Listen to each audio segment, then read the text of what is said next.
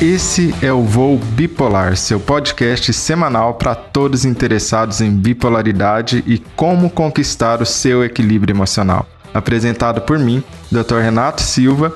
Seja muito bem-vindo e vamos a mais um episódio.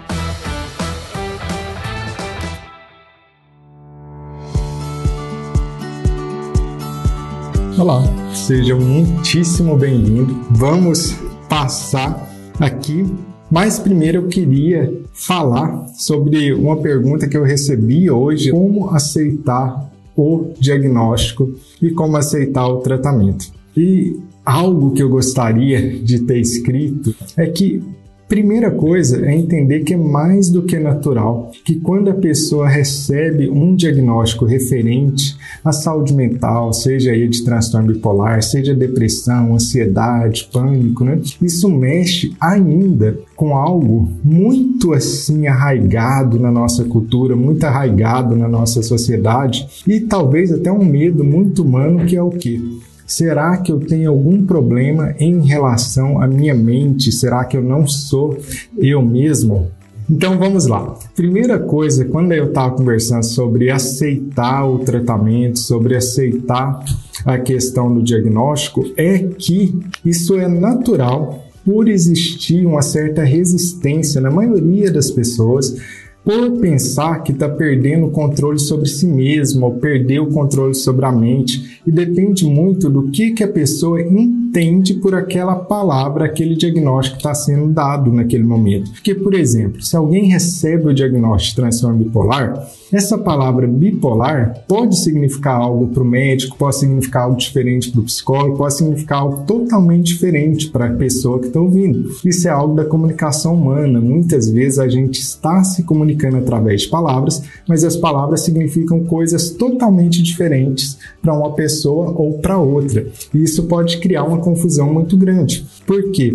Porque pode ser que o médico ou o psicólogo está falando assim: ah, o seu diagnóstico é de bipolaridade. E na mente do médico ou do psicólogo que entende sobre o assunto, ele sabe que isso é algo onde que a pessoa pode viver bem, a pessoa pode cuidar da sua família, a pessoa pode trabalhar, ser produtiva, vida normal com o tratamento adequado. Só que na cabeça do próprio paciente, da pessoa que está recebendo o diagnóstico, pode ser que ele teve uma mãe, por exemplo, ou um pai que teve surto psicótico, precisou ser internado, não fazia o tratamento direito, a vida foi toda prejudicada por conta de algo que se chamava bipolaridade, o transtorno bipolar. Então, quando o paciente está recebendo, quando a pessoa está recebendo aquele diagnóstico, pode ser um drama imenso para ele, porque ele está pensando que está ouvindo, com o significado da palavra bipolar, um grande desastre, que a sua vida vai por água abaixo, que ele vai enlouquecer, que ele vai precisar ser internado.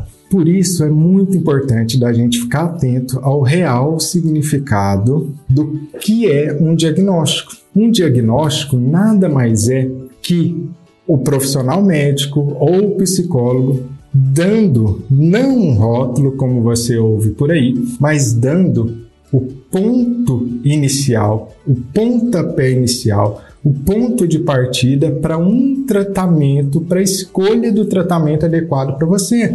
Porque o diagnóstico na saúde mental, assim como qualquer área da medicina, ele é super importante para que você saiba qual caminho de tratamento pegar. Então, diagnóstico não é rótulo, não é para definir ninguém, não é para estereotipar ninguém, até porque ter transtorno bipolar, ser bipolar, não significa nada, nada. Se você diz para mim assim, ah, Renata, eu sou bipolar, então você já sabe como é. Eu vou falar para você, não, não sei como que é. Não sei como que é, como que é para você. Sabe por quê? Cada pessoa tem a sua bipolaridade. Dois bipolares podem ser totalmente diferentes um do outro, podem ter sintomas completamente diferentes, podem ter personalidades completamente diferentes e podem ter ainda tratamentos diferentes e vidas completamente diferentes e sentir totalmente diferente um do outro. Então, ter transtorno bipolar, ser bipolar, não significa nada. Nada em relação a estereotipar ser rótulo. A gente não está falando de rótulo, a gente não está falando de estereotipar a pessoa. Diagnóstico simplesmente é o passo inicial e necessário. Anota isso. Diagnóstico é o passo inicial e necessário, porque não dar diagnóstico também está errado. Diagnóstico é o passo inicial e necessário para começar o tratamento adequado. Veja bem, deixa eu te dar um exemplo para isso ficar mais claro. Imagina que você está com infecção. Por você estar tá com infecção, você está com o quê? Com a febre. Mas o médico não sabe o que é, qual que é o bichinho microscópico que está causando a sua febre, a sua infecção. Olha o problema que o médico tem. Ele sabe que tem uma febre, então deve ter uma infecção ali. Mas ele não sabe qual a causa. Como que ele vai tratar corretamente? Não tem como, porque se for vírus, é remédio de vírus. Se for bactéria, é remédio de bactéria. Então ele precisa dar o diagnóstico primeiro. Ele precisa dar o diagnóstico da possível causa que está por trás daquilo, e o diagnóstico é o pontapé inicial para ele escolher o tratamento adequado. Se é vírus, vai ser um remédio para vírus. Se é bactéria, é um remédio para bactéria. Se é fungo, é um remédio para fungo. Em saúde mental, não é diferente disso. Imagina que você está desanimado, sem energia, ruminando pensamentos negativos o dia inteiro, dificuldade de dormir, sua libido caiu. Agora eu sei que provavelmente você tem depressão, mas eu ainda não sei se é depressão de verdade. Eu vou precisar ver, por exemplo, se o seu hormônio da tireoide, que é aquela glândula que fica aqui, é bom, está bem ou não. Por quê? Porque hipotireoidismo, problema na glândula tireoide, pode dar. Todos os sintomas da depressão fica muito semelhante, né?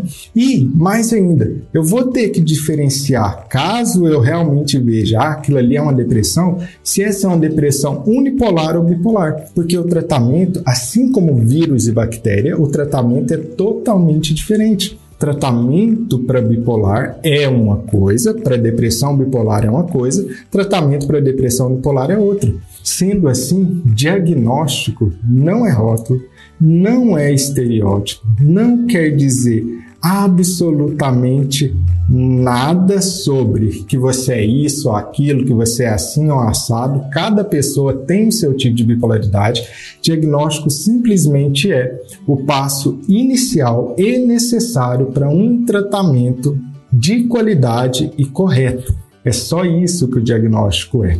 Não te define como pessoa. Pessoas que são bipolares ou têm depressão ou ansiedade podem, com um tratamento adequado, ter família, ter filho, cuidar bem dessa família, ter o seu trabalho, ser uma pessoa produtiva dentro da sociedade, pode casar, pode fazer o que quiser da sua vida e o que os seus próprios limites permitirem. Isso não te define, não é rótulo, é um passo inicial necessário para o tratamento adequado. Primeira coisa, então, para aceitar um diagnóstico é compreender o que, que ele realmente significa.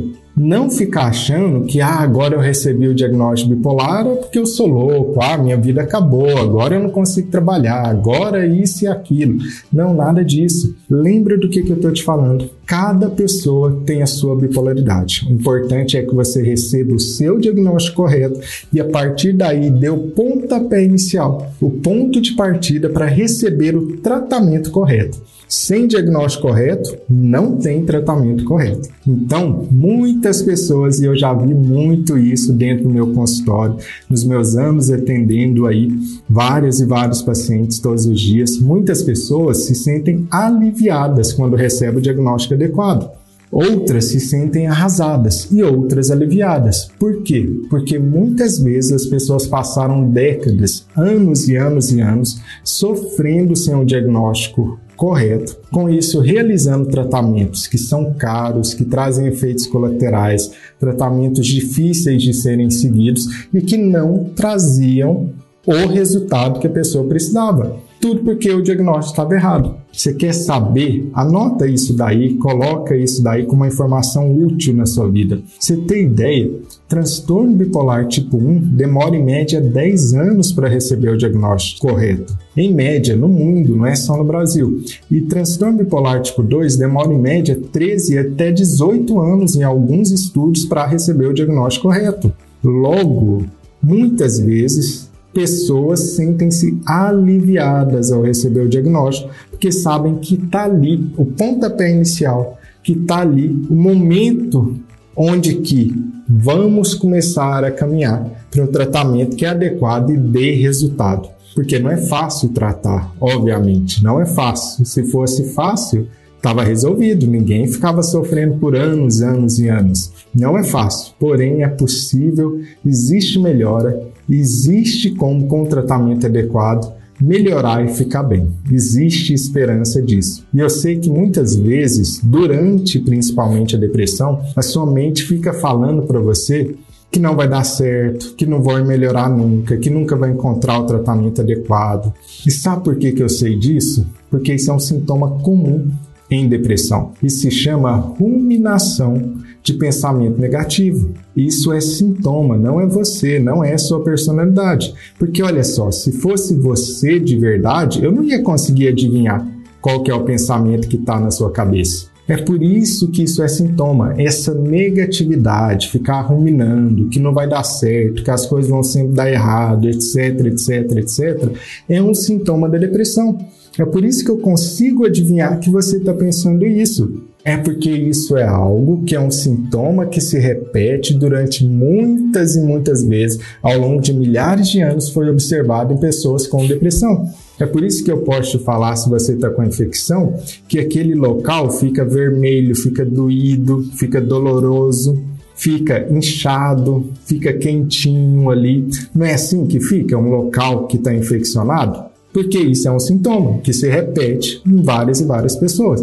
Por isso que essa crença de que não vai melhorar, que não, nada vai dar certo, que tratamento nenhum vai melhorar, que vai ficar em ruínas a vida, é um sintoma depressivo, nuclear inclusive, que se chama ruminação de pensamentos negativos. Isso não é você, isso é um sintoma e isso melhora com o tratamento adequado. Existe sim esperança, existe sim melhora.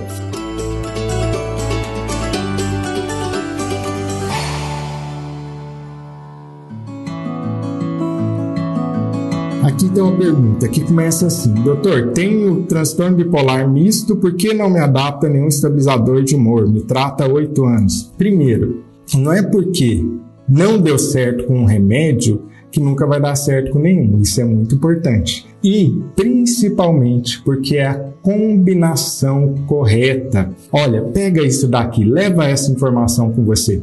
No transtorno bipolar, 30% apenas das pessoas melhoram com um remédio. 70% das pessoas, ou seja, a maioria das pessoas, precisará de uma combinação de dois ou três medicamentos para ficar bem. Isso não é só da psiquiatria, isso não é só de saúde mental, não é porque o seu médico ama te passar remédio, não é nada disso.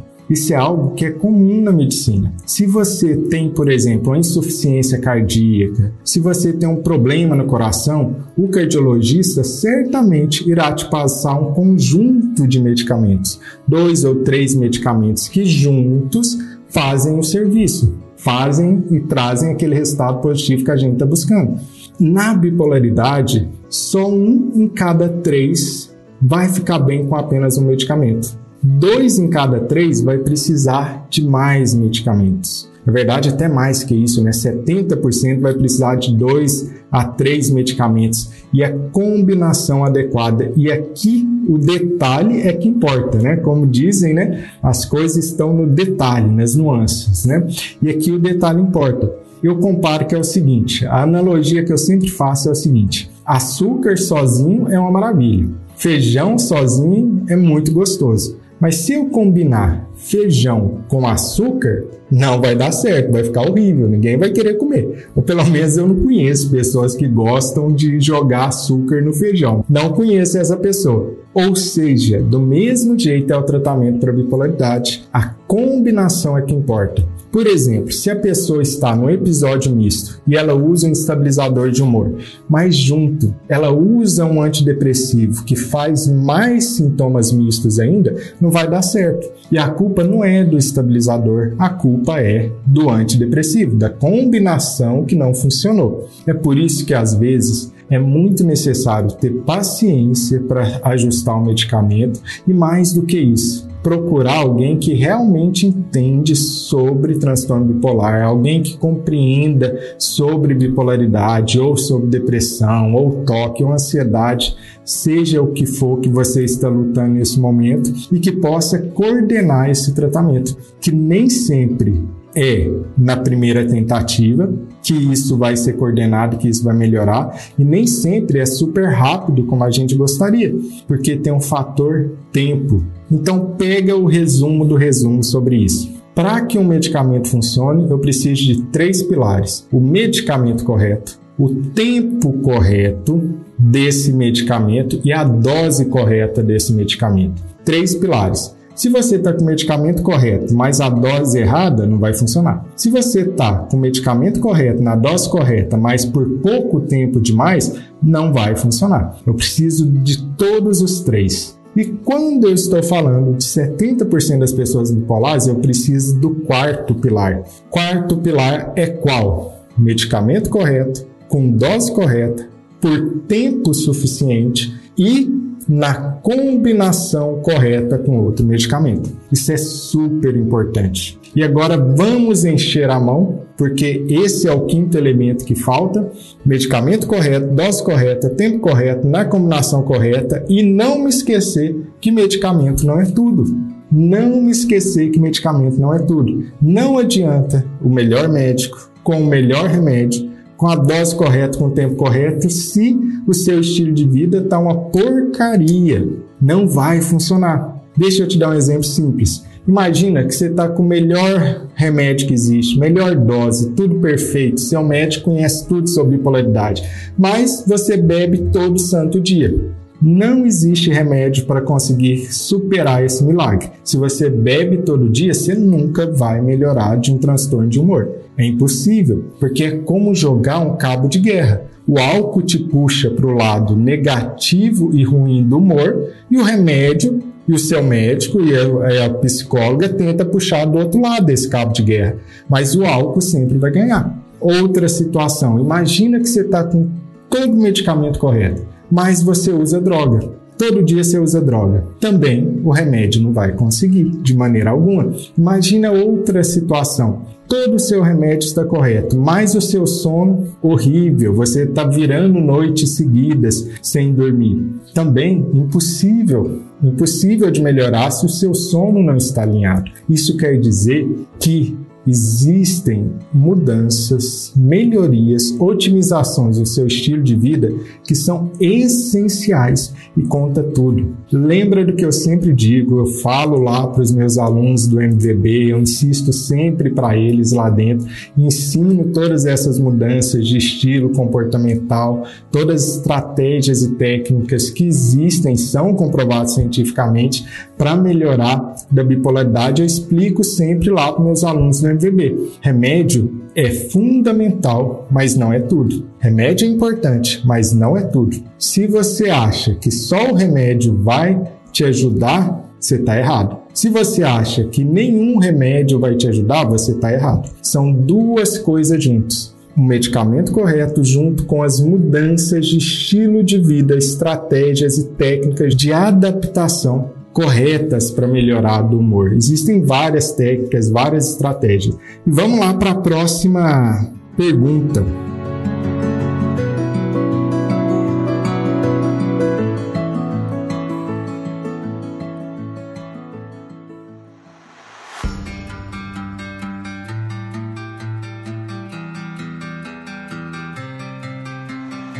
Aqui uma boa pergunta que infelizmente está se tornando muito mais comum do que deveria.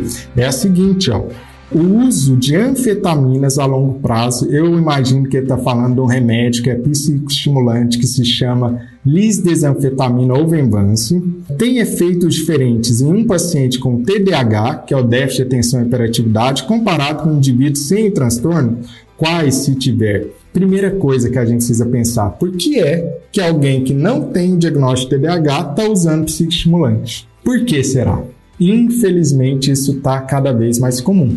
Existem indicações para psicoestimulantes, que são aí medicamentos como Venvance, por exemplo, que não são para déficit de atenção e hiperatividade, como por exemplo, compulsão alimentar. É uma das indicações para isso. Mas o que está acontecendo na prática hoje em dia é algo muito perigoso são várias pessoas que não têm déficit de atenção e hiperatividade, que não têm compulsão alimentar e utilizam anfetamina para tentar produzir mais, para tentar ficar mais noites acordados, para tentar se concentrar mais, para tentar ir além daquilo que o seu estilo de vida permite de produtividade.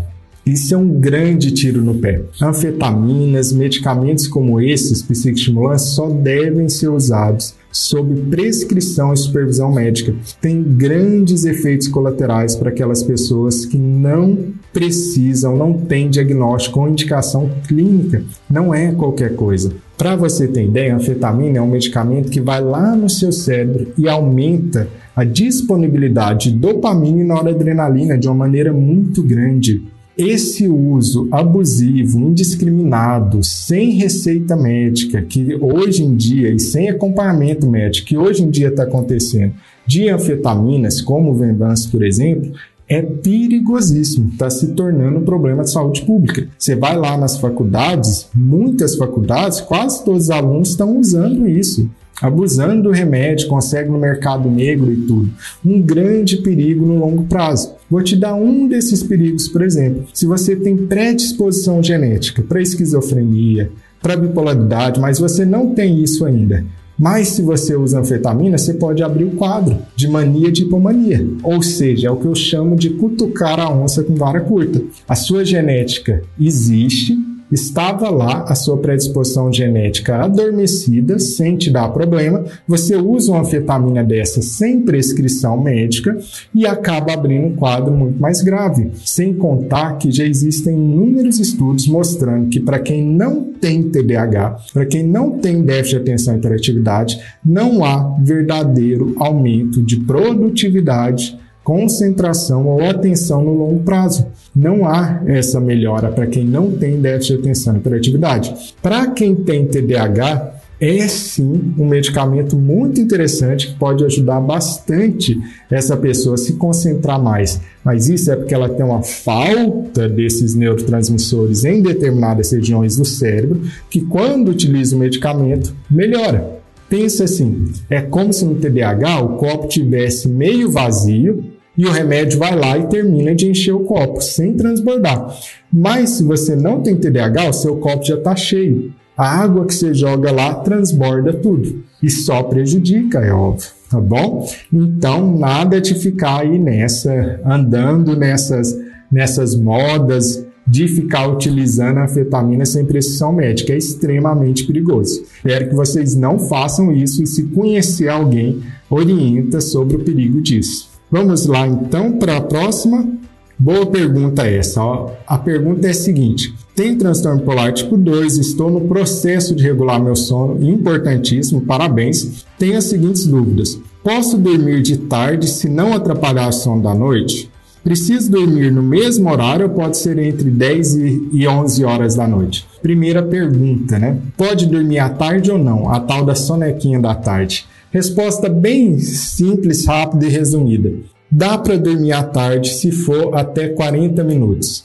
Passou a sonequinha da tarde de 40 minutos, ela já vai começar a atrapalhar o seu sono noturno. Então, esse sono da tarde que algumas pessoas têm necessidade Tem até vários estudos mostrando que pode ser saudável. É aquela famosa siesta que na Espanha, em vários outros países, são tão, tão comuns assim, é até cultural, fechar as lojas na Espanha durante a tarde para que você tire uma sonequinha, por exemplo. O que, que a gente sabe? até 30 ou 40 minutos durante a tarde não vai te prejudicar, você pode dormir. Passou disso, já começa a prejudicar bastante, porque quando você passa disso, você altera, desregula os hormônios responsáveis pela sua sonolência noturna. Você desregula o seu corpo. Dormir à tarde pode, não mais do que 40 minutos você faz esse tipo de sonequinha à tarde. Tem gente que gosta, tem gente que não gosta, né? Eu, pessoalmente, não, não gosto. Quando eu cochilo à tarde, depois eu acordo mais cansado. Tem outras pessoas que, quando cochila à tarde, meia horinha, 40 minutos, acorda super descansado e renovado. Então, isso é muito pessoal. Tem pessoas que vão acordar cansadas, e tem pessoas que vão acordar mais descansadas. Você tem que ver como é isso para você. Mas uma regra é clara: mais de 40 minutos à tarde, não. E tem um motivo para isso. É o seguinte motivo. Quando você acorda, existe uma substância que se chama adenosina. Ela está muito baixa no seu cérebro. Adenosina é tipo assim: seu cérebro está trabalhando, ele utiliza várias moléculas para trabalhar. Aí ele vai gastando aquelas moléculas e o resíduo que sobra daquele processo todo, pensar, fazer um monte de coisa ao longo do dia, se chama adenosina. À medida que essa adenosina vai acumulando no cérebro, ela vai causando uma pressão para o seu sono. Até que ela atinja uma pressão máxima, ela se acumulou muito no seu cérebro, você sente aquele soninho e dorme. Só que quando você dorme à tarde por tempo demasiado, essa adenosina, o que, que acontece? Ela diminui de novo. Isso quer dizer que você diminui a sua pressão para dormir à noite, a sua pressão por sonolência. Você atrapalha esse processo natural. Apenas se for mais de 40 minutos. Vamos deixar isso claro. Se for menos de 40 minutos, uma sonequinha ali de 40 minutos, você pode se dar muito bem com isso, não tem problema nenhum, tá bom? É, aqui ele também pergunta se ele precisa dormir sempre no mesmo horário. Levantar sempre no mesmo horário é muito importante tentar manter horário regular de dormir, muito importante também. Você não precisa ser um ditador, né? Eu sempre falo isso também, né? Quando as pessoas me ouvem falar que é extremamente importante horário de dormir regular, horário de acordar regular, elas ficam falando, não, mas eu acordo 8 horas. Será que se eu acordar 8 e 4 vai fazer diferença? Não, né, gente? Bom senso nunca prejudicou ninguém. Bom senso é muito importante na vida. Então é claro que a gente tem uma certa flexibilidade ali para o seu horário de dormir. A gente sabe que no dia a dia nem sempre é assim. Você não consegue exatamente naquele minuto dormir naquele momento. Não, a gente não consegue isso. O que, que a gente consegue? A gente consegue uma certa regularidade, meia hora a menos, meia hora a mais, talvez uma hora a menos, uma hora a mais. Né? Agora, algumas coisas precisam ser ajustadas, né? Tenta, no máximo, mudar em cerca de meia hora, uma hora o seu horário, o seu horário regular de dormir e acordar. Não faça diferenças maiores que essa, se você puder evitar, porque essa regularidade para deitar Horário de deitar, horário de acordar é uma parte essencial, importantíssima para regular o seu sono é necessário, é muito importante que você tenha esses horários regulares. Só que um dia foi meia hora a mais, meia hora a menos, não se preocupe com isso. Não se preocupe com isso. Meia hora não vai fazer diferença para ninguém. Mas tenta manter sempre a mesma regularidade. Tenta, no máximo que você puder, na maioria dos dias que você puder, manter regularidade. Ah, Renato, mas no final de ano eu durmo mais tarde. Tá, uma vez em 365 dias não é o problema, é o bom senso. O, o, problema é que na maioria das vezes não é isso que as pessoas fazem. Na maioria das vezes as pessoas dormem em horários extremamente irregulares e se você está deprimido, isso já foi comprovado em estudos, viu? Isso daí é tipo assim, colocaram monitores nas pessoas com depressão e com transtorno bipolar. O que que descobriram? Horário irregular para comer, horário irregular para acordar, horário irregular para dormir, horário irregular para sair de casa, horário irregular para exercício físico, a rotina toda bagunçada. E aí tem um problema. Quando seus horários estão irregulares para se deitar, para acordar, para comer e para fazer atividade física, o que começa a acontecer é que os seus hormônios, porque a gente tem um ritmo biológico, neurobiológico, a gente tem um ritmo dos nossos hormônios, tem um ritmo do nosso corpo. Esse ritmo biológico começa a ficar todo confuso, todo alterado e, consequentemente, você começa a ter mais sintomas de humor. Então, vira uma bola de neve. Os sintomas de humor desregulam os seus horários e os seus horários desregulam mais ainda o seu humor. Que desregula mais seus horários, que desregula mais seu humor. É uma bola de neve alimentando a depressão. É uma bola de neve. Não subestime esse fator. Se tem uma coisa que se você puder levar, e hoje eu vou estar feliz e super satisfeito com seu aprendizado é não subestime a força que existe em uma rotina irregular de te levar para a depressão. Isso já está provado por A mais B. Rotinas irregulares de sono, de alimentação, de atividade física aumentam a chance de você ter depressão e aumenta muito a chance de você ter depressão. Tenha rotina. Rotina é liberdade. Rotina não é prisão. Toda vez que você vê alguém falando, ah, eu odeio rotina, ah, rotina não é para mim, toda hora eu faço uma coisa diferente. Saiba, provavelmente essa pessoa está adoecida. E tem pessoas que são bipolares que estão há tanto tempo adoecidas que elas começam a acreditar realmente que essa irregularidade na vida, essa instabilidade de rotina, de emprego, de relacionamentos, essa mudança toda que tem na vida é porque é algo que elas são assim, que é a personalidade delas. Não existe isso. Ser humano é um animal de rotina. É claro, a gente não quer uma rotina rígida ah, cada minuto, não é isso.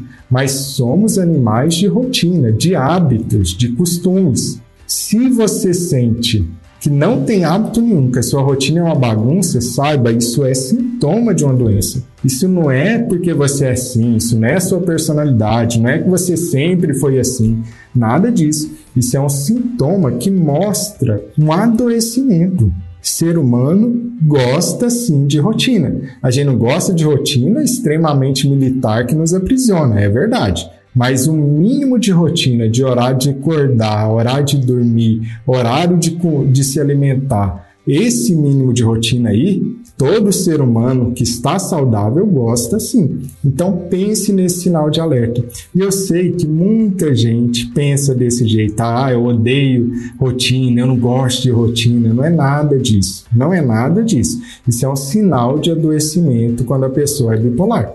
Isso pode acontecer, tá bom? E regular essa rotina, mudar esses hábitos, afinar, otimizar esses hábitos é parte importantíssima de ficar bem.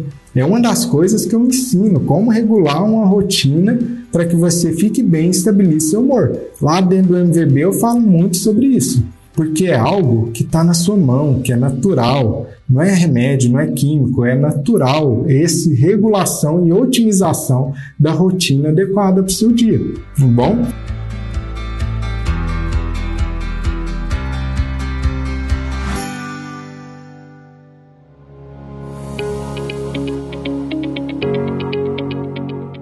Gostei dessa aqui, ó. Muito legal essa pergunta. Ó. Canabidiol ah, o famoso canabidiol, né? Pode ser usado no tratamento da bipolaridade? Resposta curta e resumida: não. Não existem estudos suficientes ou de qualidade para se utilizar canabidiol em alguém com transtorno bipolar. Não existe isso. E olha que a minha formação, a minha residência médica, que foi lá na USP de Ribeirão Preto, o grupo de pesquisa que tem na USP de Ribeirão Preto, principalmente encabeçado pelo Jaime Halak, pelo professor Kripa, professor Zward, são uma das referências mundiais se não a maior referência, é um grande orgulho brasileiro essa área de pesquisa lá em Ribeirão Preto, no estudo do canabidiol. Então isso não é preconceito meu, caretice minha, nada disso. Eu fui treinado na residência médica que tem o grupo de pesquisa que é um expoente mundial, que é um destaque mundial em pesquisas com canabidiol. Então, conheço a pesquisa sobre canabidiol. E canabidiol tem os seus usos adequados. Epilepsia refratária, por exemplo, tem muito estudo para ansiedade, por exemplo, né?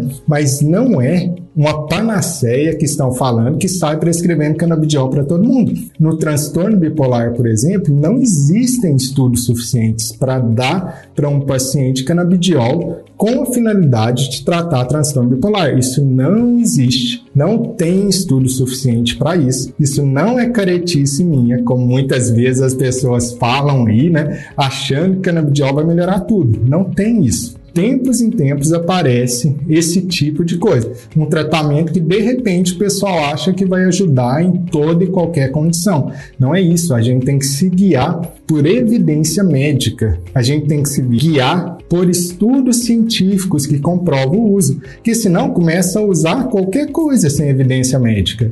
E canabidiol para o bipolar não tem evidência médica para ser prescrito, não tem estudo suficiente para isso. Não é possível fazer isso.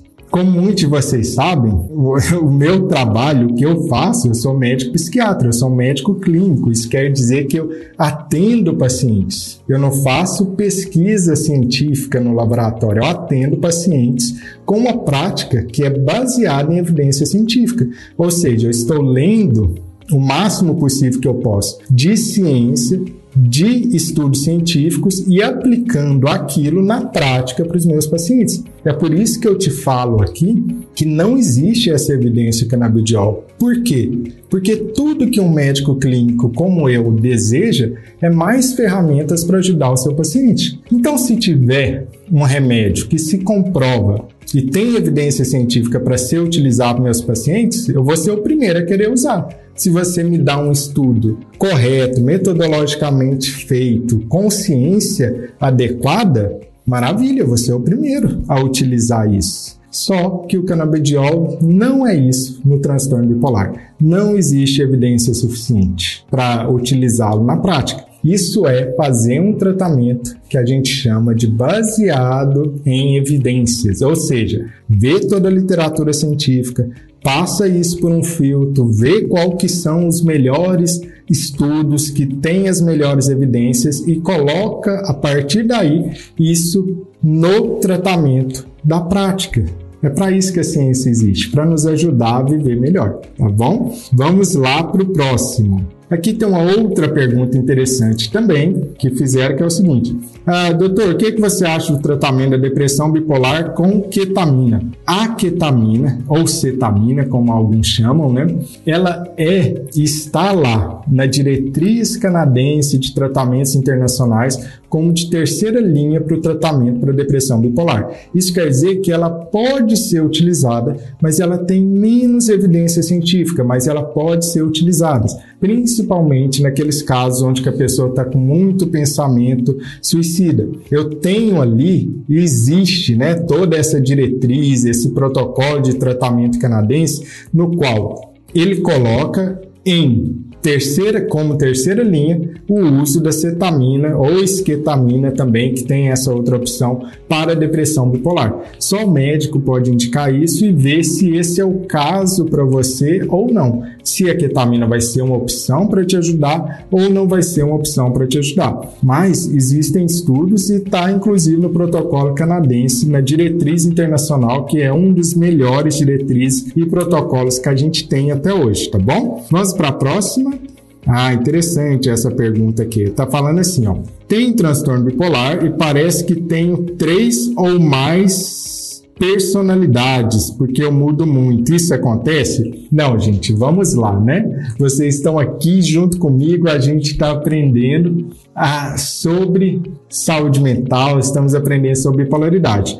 bipolaridade, transtorno bipolar, não é mudar de personalidade. Bipolaridade não é mudar de ideia. Bipolaridade não é ficar mudando o tempo todo de personalidade ou de virar outra pessoa, como as pessoas imaginam por aí. Não é nada disso. A sua personalidade é uma coisa. A sua personalidade é um modo de ver, a, o mundo, de interagir com o mundo, de interagir com as pessoas e de se enxergar que se mantém razoavelmente estável ao longo da sua vida. Então, personalidade é uma forma de interagir, lidar com o mundo que permanece relativamente fixo ao longo da sua vida.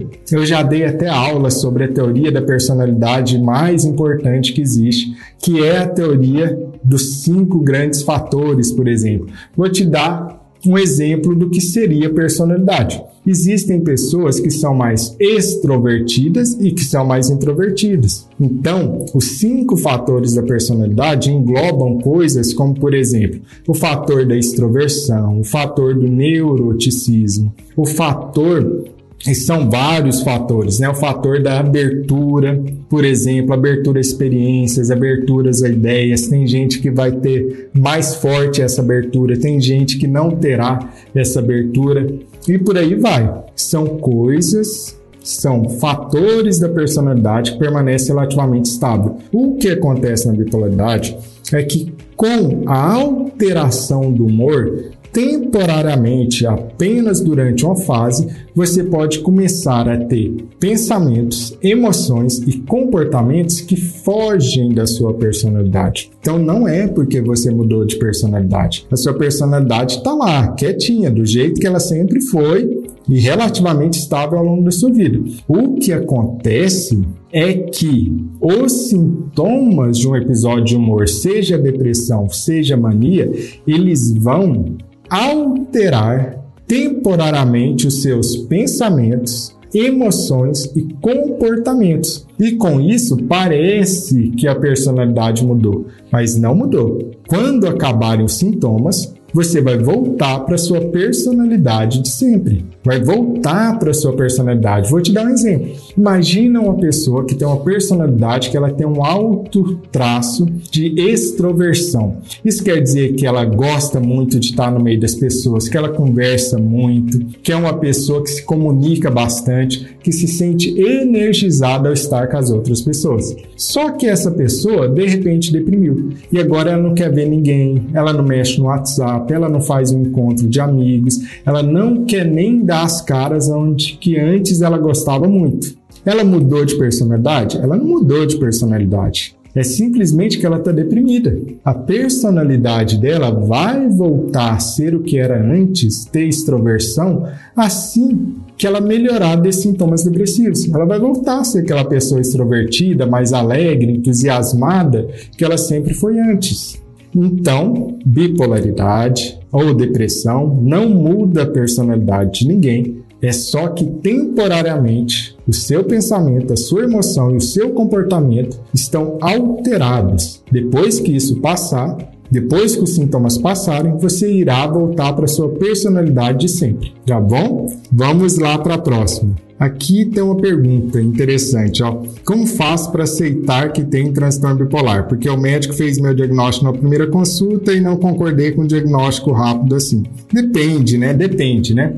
O, o que que depende? Muitas vezes é possível fazer diagnóstico na primeira consulta, às vezes não é. Por que, que eu estou falando dessa maneira? Porque depende do quão óbvio é a sua bipolaridade, depende da quantidade de histórias que você tem para trás. Se alguém na primeira consulta me conta de 20 anos de história, no qual ela já deprimiu 10 vezes, no qual já fez dois episódios de mania, eu preciso mais que uma consulta para saber disso? Se eu estou ouvindo uma história de 20 anos, no qual existe depressão existe mania também? Claro que não. Na primeira consulta, o médico já vai dar o diagnóstico para você. Agora, imagina algo diferente essa pessoa agora está deprimindo pela primeira vez na sua vida.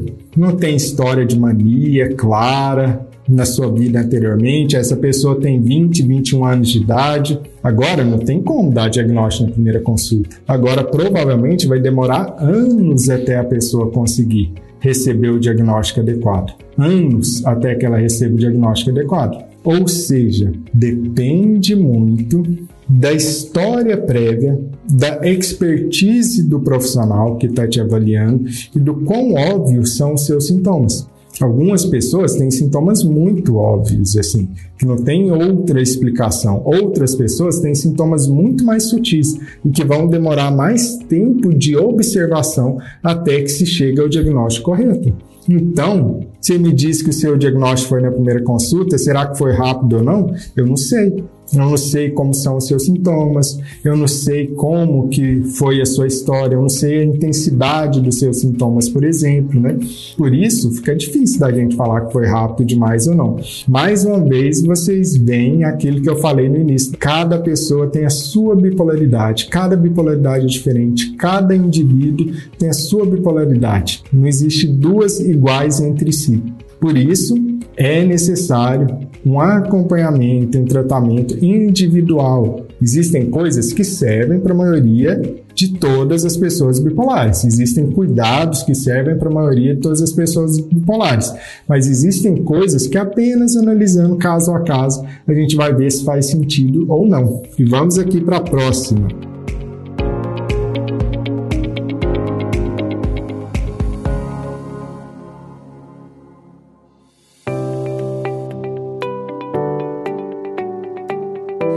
Essa daqui é muito boa, essa pergunta aqui, ó.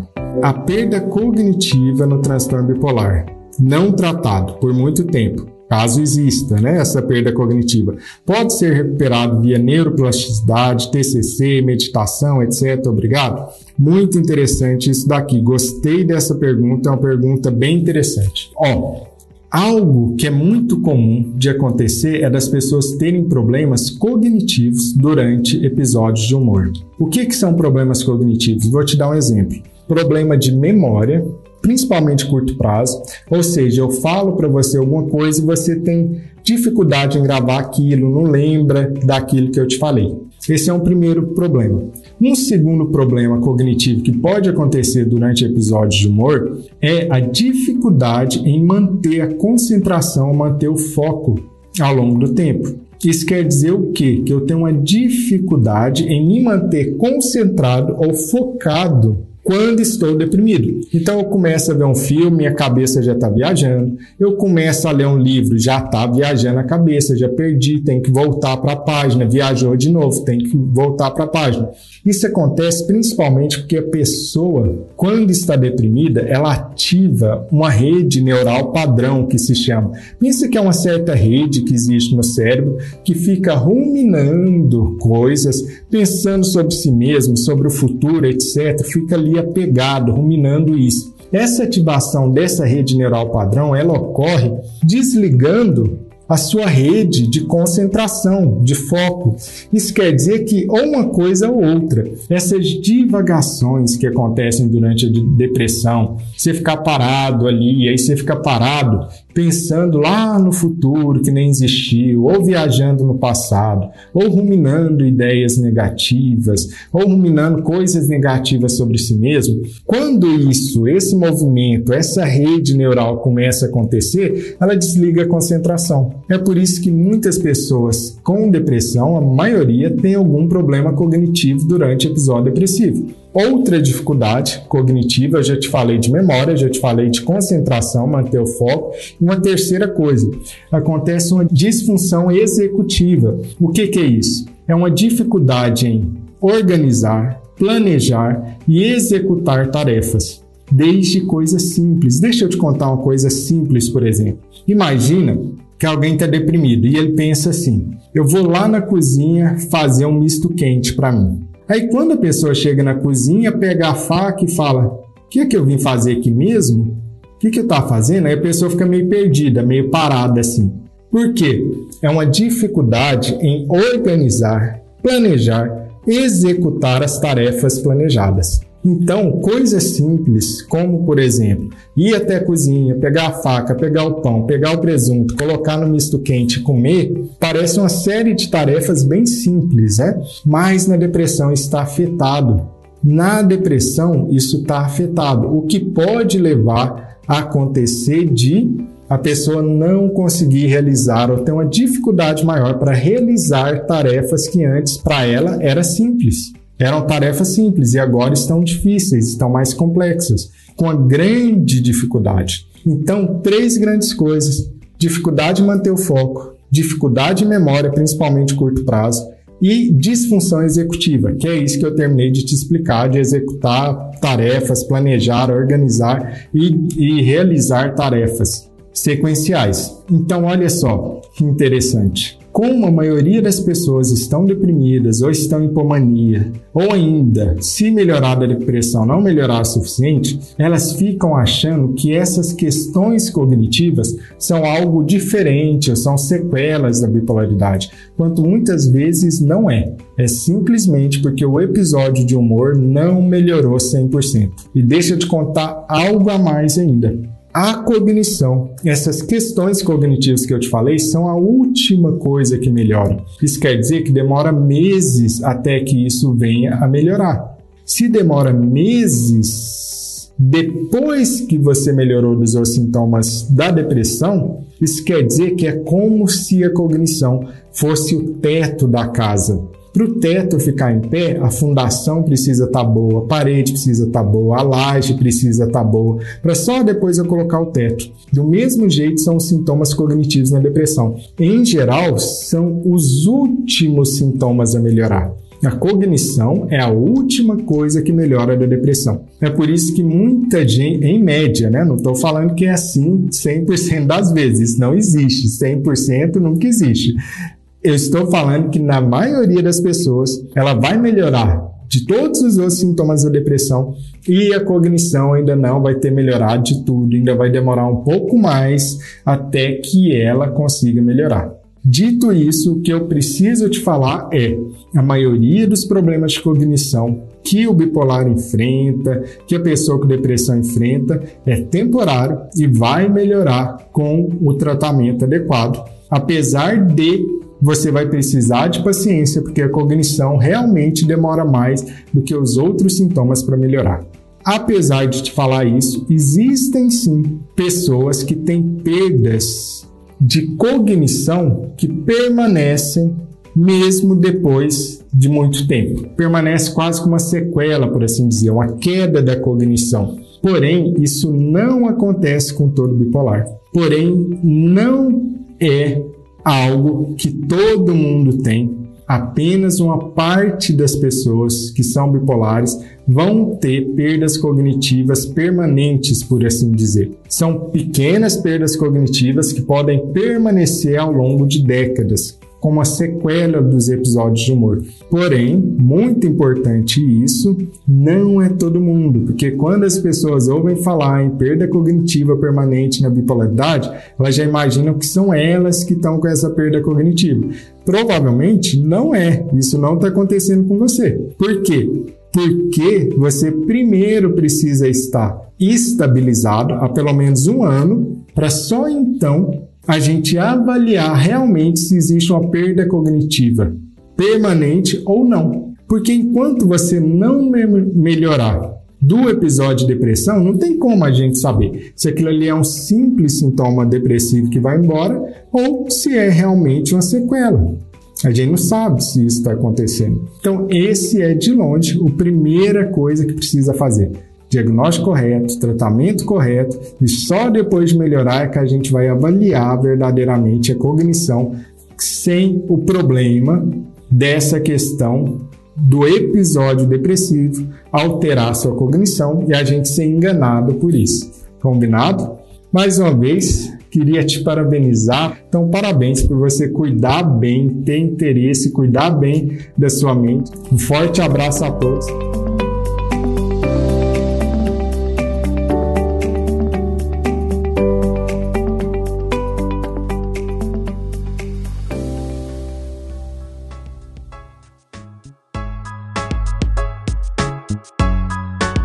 Esse foi mais um podcast Voo Bipolar. E não se esqueça de assinar e compartilhar esse podcast. Assim você ajuda essa mensagem a ir mais longe e chegar a mais pessoas que precisam dessas informações para conseguir seu equilíbrio emocional.